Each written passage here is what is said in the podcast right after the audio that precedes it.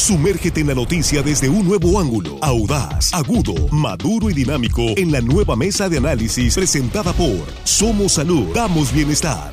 Tu salud es lo más valioso, pero también debes cuidar tu economía. Ven a Somos Salud. Te ofrecemos más de 30 especialidades médicas, análisis clínicos, rayos X, lentes, tomografía, servicios dentales y mucho más. En Tres Ríos, La Conquista y Barrancos. Consulta solo 350 pesos. Somos Salud. Damos bienestar.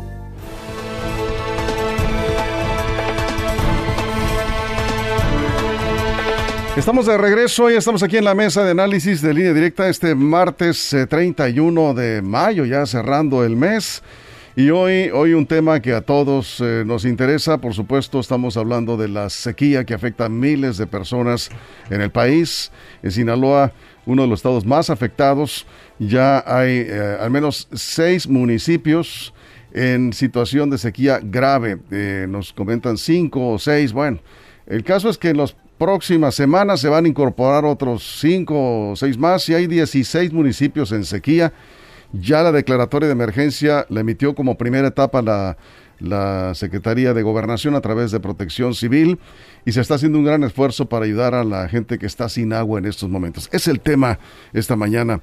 Jesús Rojas, te saludo, ¿cómo estás? Buenos días. ¿Qué tal, Víctor? Buenos días, buenos días para el auditorio, buenos días para los compañeros. Este tema, sin duda, si no se atiende, puede tener repercusiones de índole de la salud importantes no solamente es el tema de la sequía que mata a ganado desafortunadamente, ¿no? y que seca parcelas, sino también ahora viene una de las peores sequías que también afecta al consumo humano. Así es. Juan Ordorica, ¿cómo estás? Bienvenido a la mesa, buenos días. Muy buenos días, Víctor, Jesús, hermano, nuestros compañeros ahí en la producción y por supuesto el auditorio que hoy martes, ya casi viernes, nos escucha, les mandamos un abrazo. Así es, estamos ya en martes. Ya casi viernes. ya terminando el mes. Armando Ojeda, buenos días, bienvenido. Buenos días, amigo Víctor Torres, me da mucho gusto saludarte, Juan, Jesús, muchachos de la producción y por supuesto mi saludo, como siempre, Víctor, a toda la gente que nos escucha aquí en nuestro queridísimo estado de Sinaloa y más allácito de nuestras fronteras, amigo. Bien, y nosotros encantados de ello, por supuesto, y muchas gracias por continuar con nosotros aquí en esta transmisión en vivo. Estamos a través de redes sociales y muy agradecidos porque eh, comparten esta transmisión, así nos enteramos todos y todos participamos. Si usted conoce alguna comunidad que ya se quedó sin agua, y es que se van incorporando en la medida en que se van agotando los mantos freáticos y los pozos se secan, se van incorporando nuevas comunidades a esta situación terriblemente grave de la sequía. Las presas están al 13.5% de su capacidad, que el año pasado esta misma fecha estaba peor el asunto, ¿cierto? Estaban al 10% las presas el año pasado, en su conjunto las 11 presas de Sinaloa, pero es crítica, verdaderamente crítica en algunas zonas. Por ejemplo, la presa Adolfo López Mateos está al 4%. Jesús, abrimos la mesa contigo. Pues sí, Víctor, esta es una circunstancia mundial. La verdad es que el tema de la sequía se padece en prácticamente todo el mundo. La Organización Mundial de la Salud y, marca que hay cada vez más personas en problemas de abastecimiento de agua en el mundo. Tiene que ver por las sequías mundiales, por el cambio climático, por muchas circunstancias. Pero bueno, en Sinaloa, según encuentro datos, se ha incrementado en un 73.4% la sequía este año en relación al 2021. Las lluvias no se ven que lleguen pronto. Hay 234 comunidades sin agua, incluso para el consumo doméstico, en los municipios más afectados, Choix, Sinaloa, Badiraguato, Cozalá, Guasave pero también se puede extender, como decías, al Fuerte San Ignacio, Mazatlán y Culiacán. Son comunidades que no van a tener posibilidad de abastecer su propio servicio de consumo doméstico, de consumo humano, ya ni de pensar de darle de beber al ganado. Sí, en el caso del Fuerte hay 49 comunidades en este municipio en situación eh, pues ya crítica, eh, dependen totalmente, Juan, de que les envíen agua en pipas. Ya llegaron algunas plantas potabilizadoras eh, portátiles que se instalan ahí en las orillas de los ríos o los canales que todavía traen agua y eh, lo que hacen es potabilizar, eh, automáticamente se hace este proceso para llenar las pipas que además fueron ya lavadas y desinfectadas para llevar el agua potable para consumo humano exclusivamente para pues las comunidades donde ya no está llegando el agua. La, la tragedia, la tragedia irónica de este estado es que tenemos 11 ríos y 11 presas. Y estamos sufriendo de sequía. Imagínense cómo están en otras partes del país, por ejemplo Nuevo León ahí que estaba sufriendo. Tener 11 ríos y 11 presas y tener problemas de sequía nos habla de una espantosa, horrible administración del agua que tenemos. No es posible que tengamos esta sequía teniendo esa cantidad de agua. La estamos administrando mal. ¿Por qué? No sé. Cada sistema tendrá que dilucidar dónde está el error.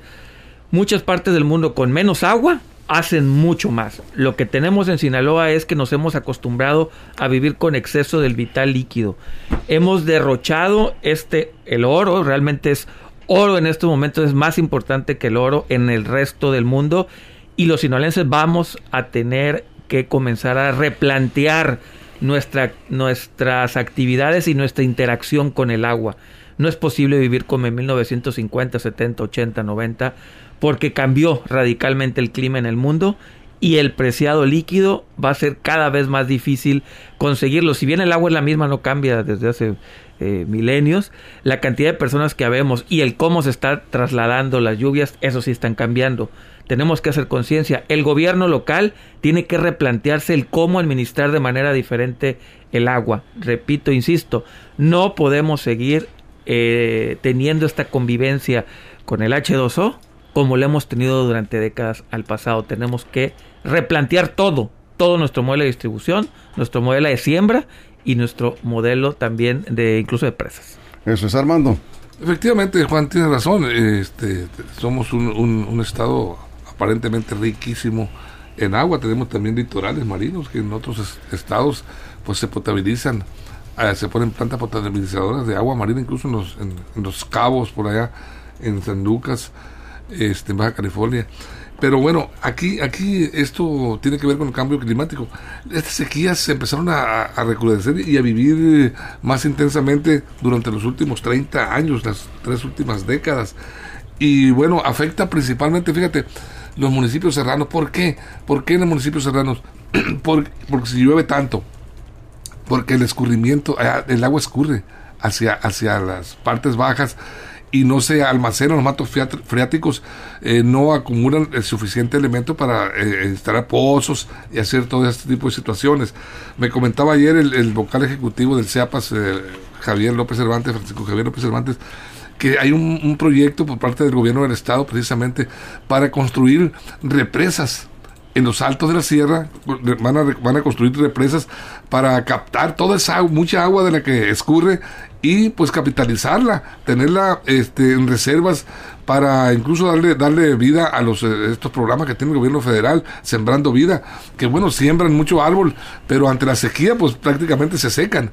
Entonces, ese para el consumo humano, para el consumo también del ganado, porque hay mucha ganadería que el ganado está muriendo de sed.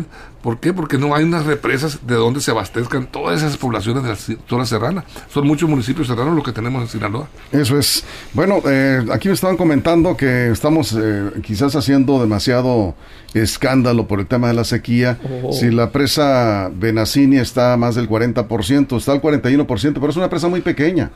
Es el caso de la presa Sanalona, que está al 20, 21, 22%, checando el dato checando el dato, mire, 21% ayer. Eh, pero es una empresa muy pequeña. Eh, ya lo vemos en el nivel que traen los ríos y los canales eh, este, que abastecen a las plantas potabilizadoras. Están llegando con menos agua.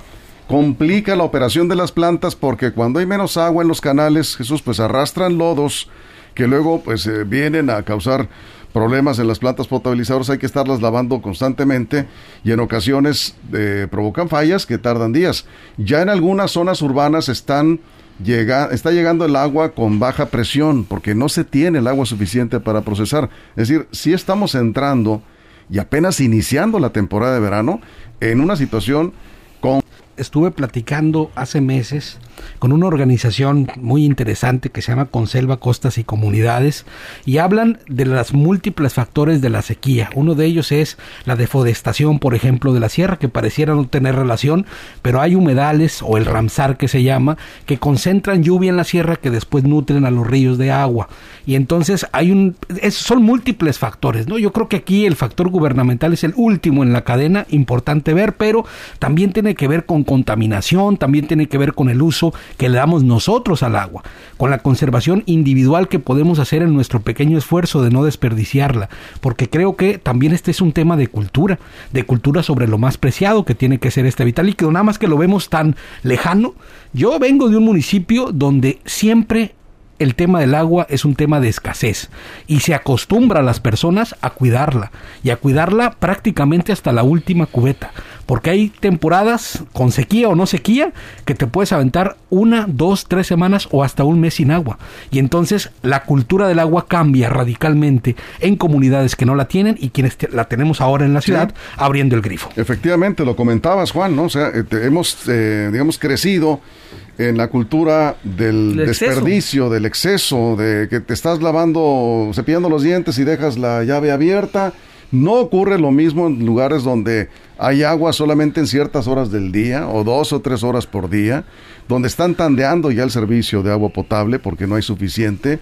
No ocurre lo mismo en esas zonas donde tienes que acarrear el agua en cubetas y caminar uno o dos kilómetros con las cubetas de agua, dos cubetitas de agua y, tienes que cuidarla eh, más, que, más que si fuera oro, como decía Juan.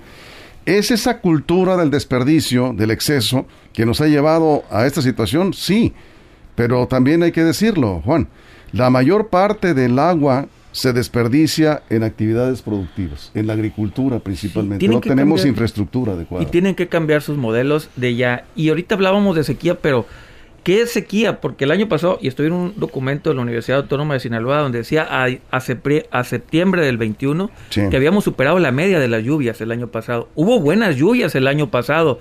¿Por qué estamos así entonces? ¿Qué pasó? Sequía es que tengamos dos o tres años con malas lluvias.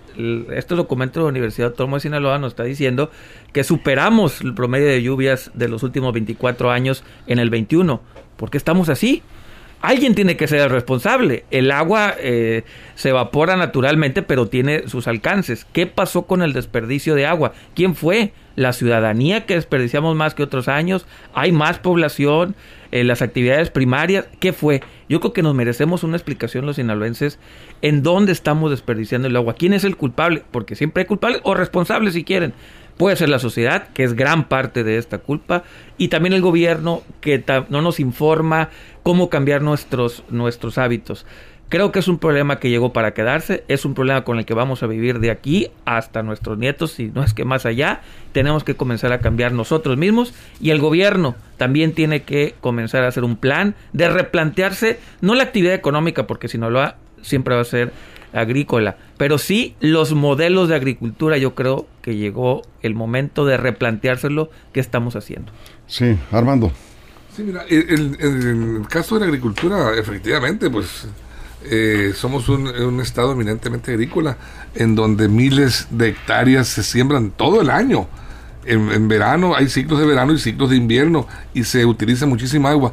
Y toda esa agua eh, que viene desde las presas eh, eh, transita por muchos kilómetros y en, estas épocas la evaporación es muy importante. Viene desde las presas hacia los valles, este, escurriendo por los ríos, por los canales, y bueno, es mucha la evaporación, pero si a eso le aunamos el gran desperdicio de agua que se ocasionan en los riegos parcelarios, en los riegos de los predios agrícolas, vamos a tener un porcentaje demasiado alto de escurrimientos que se desperdician.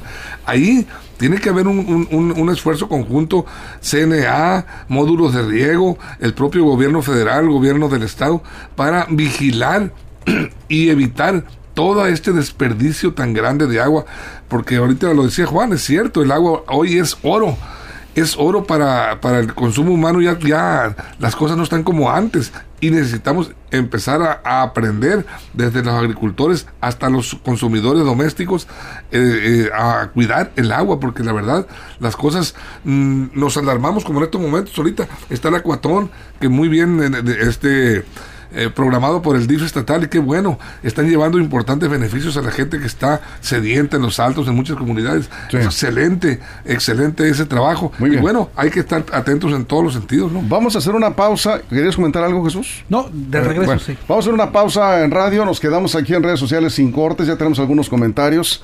Vamos a hacer un eh, enlace con Rogelio Félix, que eh, está eh, por ahí en Palacio de Gobierno. Efectivamente, está el Acuatón Sinaloa 2022, que convoca el sistema DIF con la participación de la Cámara de la Industria de la Radio y la Televisión.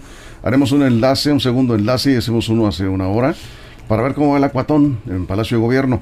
Hay eh, puntos de centros de acopio de agua en eh, las estaciones de radio, en los sistemas DIF, en los ayuntamientos. Los estadios. Todo el mundo, eh, en algunos estadios deportivos, Dorados se sumó a esta campaña.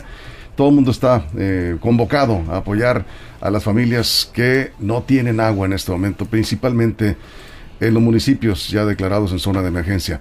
Vamos a la pausa en radio, regresamos en redes sociales, estamos sin cortes comerciales, volvemos a la mesa. Información confiable, segura y profesional. Línea directa. Información de verdad. Con Víctor Toro.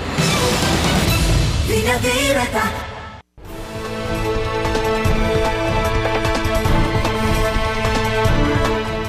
Aquí estamos de regreso. Tenemos problemas con nuestro enlace en Palacio de Gobierno. Parece que ya está lista Sandra Solís.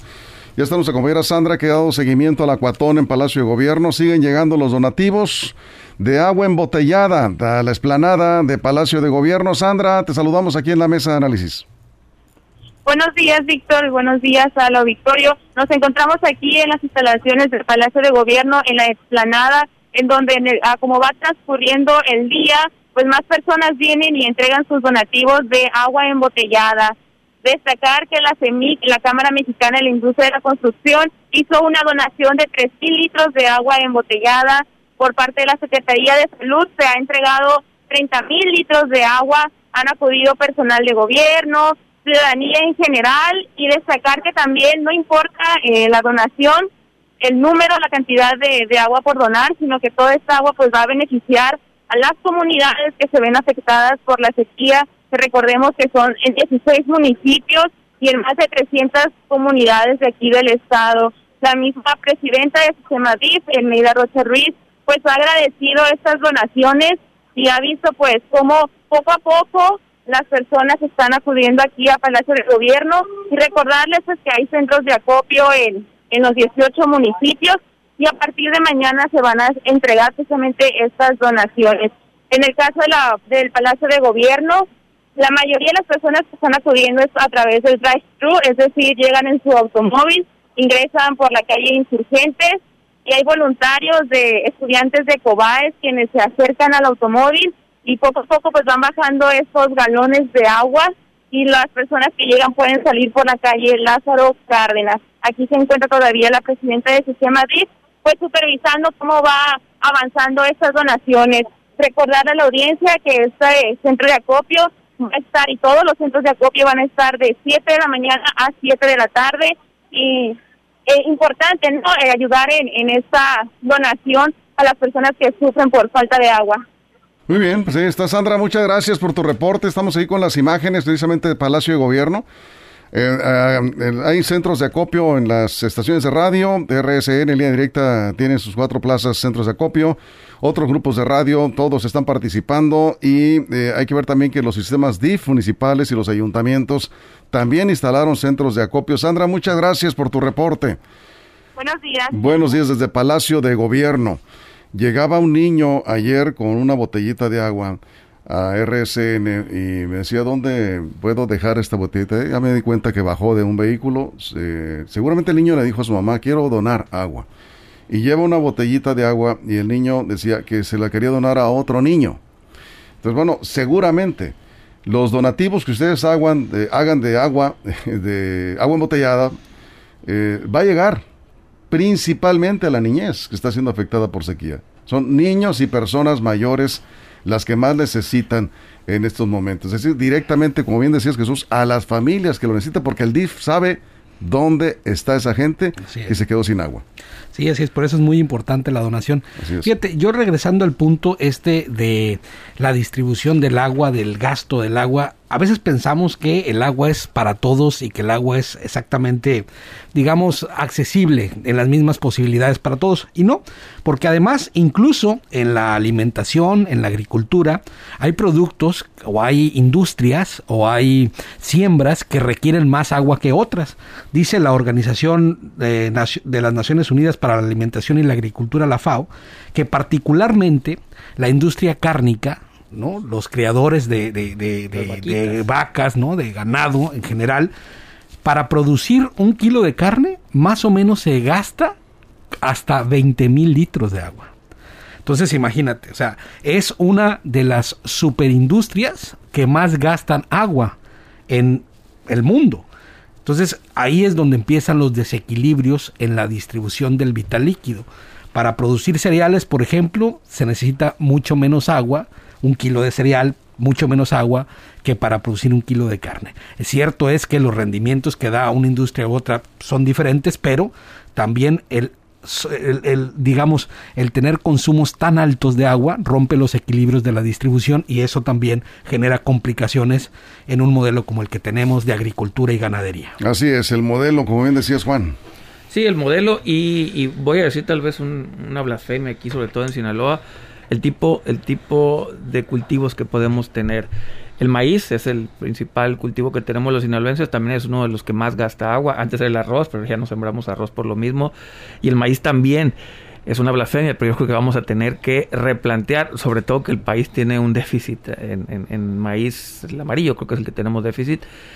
Eh, por eso, por la escasez de agua, ¿qué hacer? ¿Qué vamos a hacer? ¿Cómo vamos a enfrentar la, el futuro que nos espera? Volviendo a revisar las noticias, es que sí tuvimos más agua, sí tuvimos más agua en el 21, lo dice la Universidad Autónoma de Sinaloa, pero estamos teniendo también más sequía, se nos está adelantando también la temporada de estiaje donde, eh, donde escasea el agua. ¿Por qué? ¿Qué está sucediendo? Yo creo que la Universidad Autónoma de Sinaloa eh, si el gobierno del estado así lo requiere, podrá hacer un estudio de dónde se nos está fugando el agua. Bien daba Jesús unos datos de la industria cárnica, pero hay, hay muchas maneras de saber dónde estamos en esta materia y yo creo que lo más, lo más duro es la ignorancia y en este sentido, en este momento Sinaloa somos ignorantes de dónde se nos está yendo el agua. No sabemos ahorita, al día de hoy, por dónde se nos está fugando el líquido.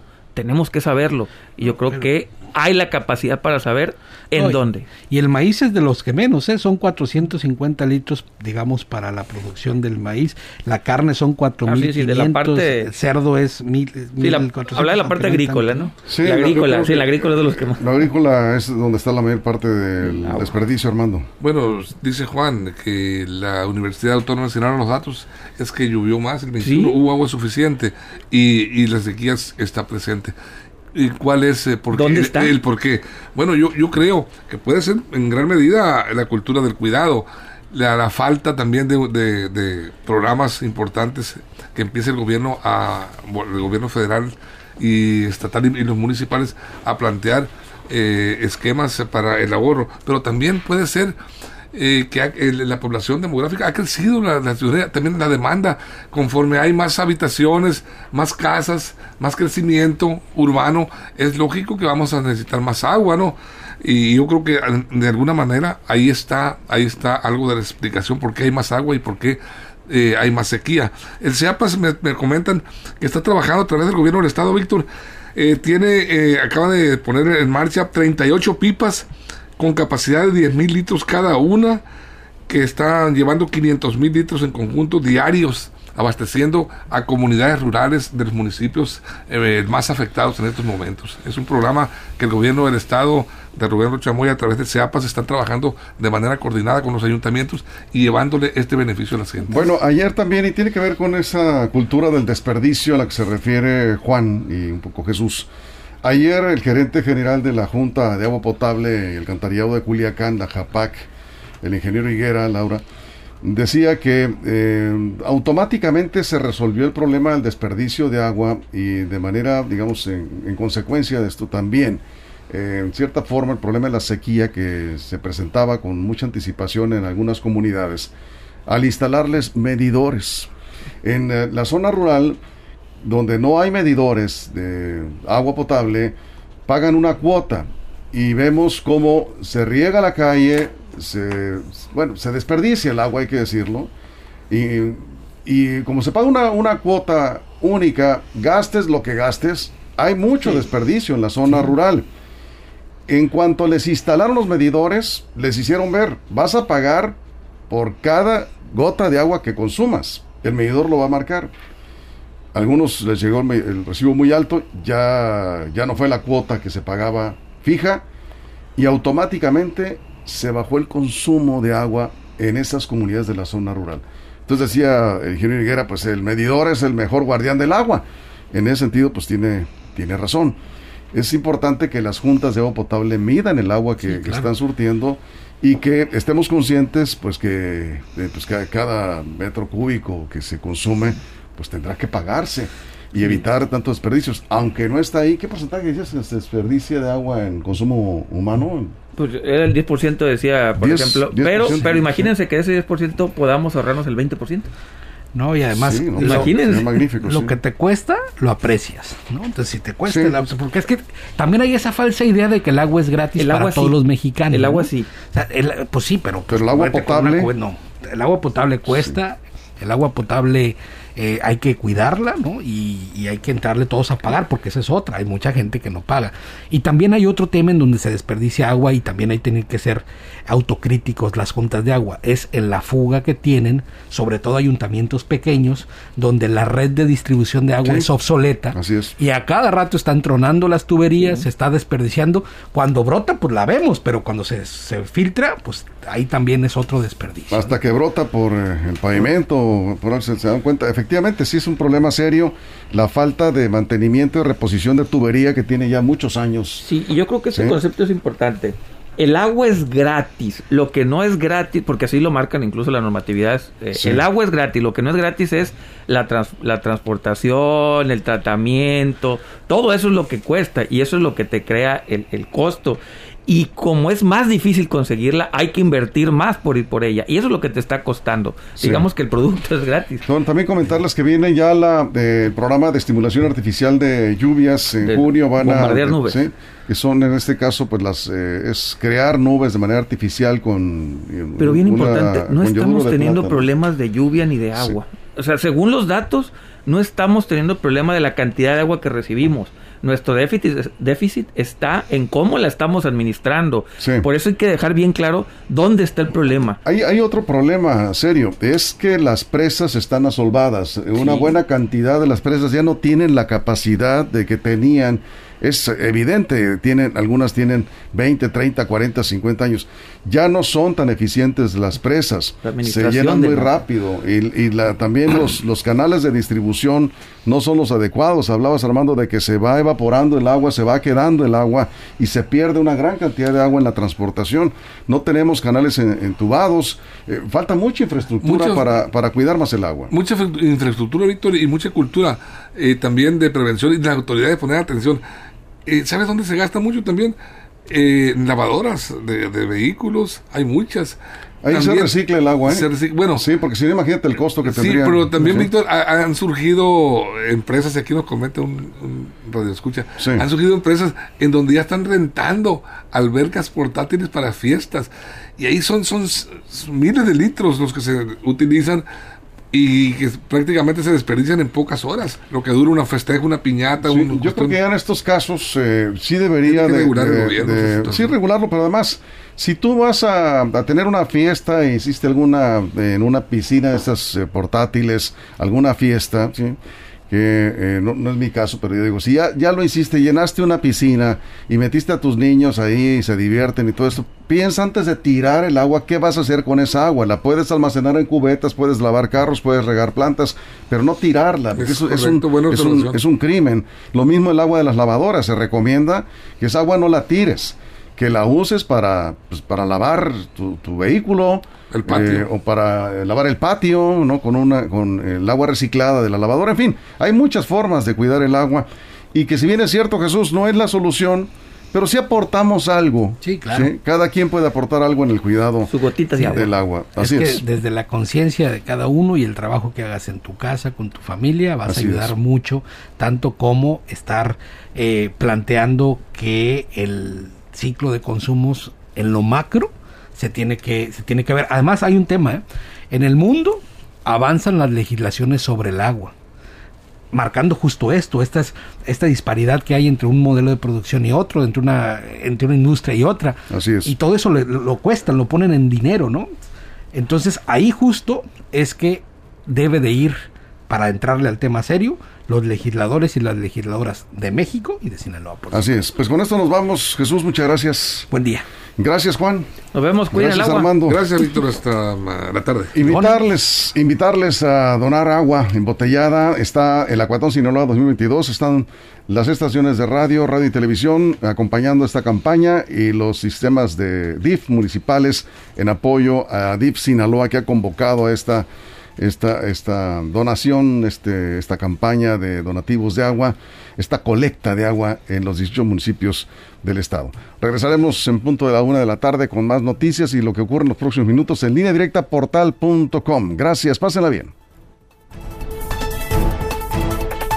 Somos Salud, Damos Bienestar presentó la mesa de análisis, nueva edición en evolución que suma valor. Conéctate en el sistema informativo más fuerte del noroeste de México. Línea directa con Víctor Torres. Esto fue Línea Directa.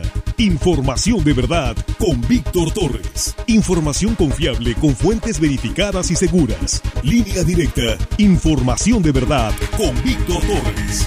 Esta es una producción de RSN, el grupo de comunicación más fuerte de Sinaloa.